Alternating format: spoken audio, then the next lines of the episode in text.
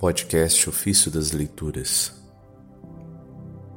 Solenidade do Sagrado Coração de Jesus Imensa é a bondade de Deus que não poupou o seu Filho. Das homilias sobre a carta aos Romanos de São João Crisóstomo, Bispo. Aqueles que ele desde o princípio os conheceu, também os predestinou a serem conformes à imagem do seu Filho. Isso está em Romanos, capítulo 8, versículo 29. Vê qual é o cume da sua glória? Aquilo que o unigênito é por natureza eles assim se transformam pela graça. Porém, não lhes foi suficiente ter-lhes dito dessa forma, acrescentou algo mais ainda, dizendo: Para que ele seja o primogênito entre muitos irmãos. Querendo com isso mostrar um parentesco manifesto sob cada aspecto Creio firmemente que tudo isso se refira à encarnação. Na verdade, segundo a natureza divina, ele é o unigênito. Vê quantas e quais coisas ele nos deu? Não se pode, portanto, ter dúvidas para o futuro. Também, em outro lugar, mostra-nos a sua solicitude quando nos revela que todas essas coisas estavam já há um tempo prefiguradas. Na verdade, os homens mudam o seu juízo sobre o mesmo argumento de acordo com as circunstâncias, mas o pensamento de Deus permanece imutável todos os séculos, e o seu comportamento para conosco permanece sempre cheio de bondade. Por isso nos disse: os que chamou, também os justificou. Justificou-os, regenerando-os com o batismo. E os que justificou, também os glorificou. Glorificou-os com a graça da adoção, tornando-os seus filhos. O que diremos então? Como dissesse, não me falem mais de perigos, nem das insídias que provêm de qualquer lugar. Mesmo que alguns não creiam nas realidades futuras, não podem negar, porém, todos os bens que receberam.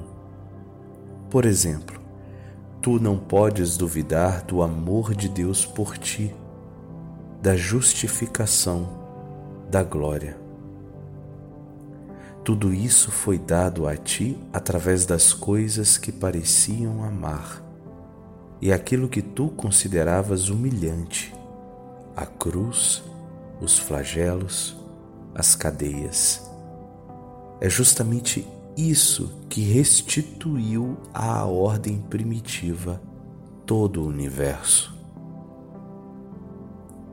Como, pois, ele se serviu das coisas que padeceu, porquanto parecessem funestas, funestas, para dar a liberdade e a salvação a toda a natureza, agindo assim naquilo que tu sofres, servindo-se disso para oferecer-te glória e esplendor. Se Deus é por nós, quem será contra nós? Contra o fiel que está atento à lei de Deus, nada podem, nem o homem, nem o demônio, nem qualquer outro poder. Se lhe tiras dinheiro, preparas a sua vantagem. Se falas mal dele, justo pela tua maledicência, o tornas mais esplêndido diante de Deus. Se tu o reduzes à fome, maior será a sua glória e a sua recompensa.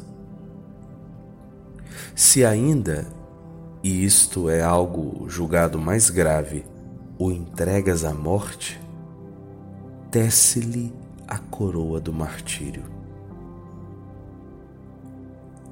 O que será então comparável a essa vida na qual nada pode atingi-lo, se também aqueles que parecem enganá-lo não são menos úteis do que aqueles que o cobrem de benefícios?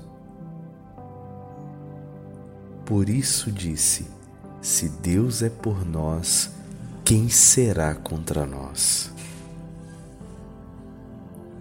Depois, não contente de tudo o que já havia dito, como sinal máximo do amor do Pai para conosco e que frequentemente nos repete, acrescenta também isso: a morte do Filho.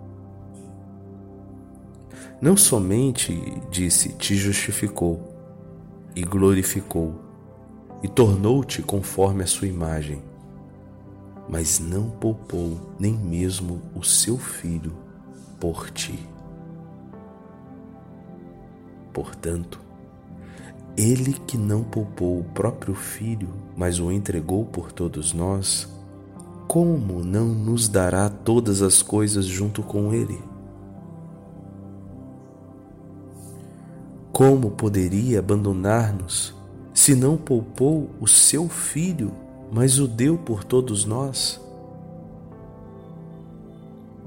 Pensa que grande bondade foi aquela, para não poupar o seu filho, mas o entregar à morte, e entregá-lo por todos, pelos vis, pelos ingratos, pelos inimigos, pelos blasfemadores.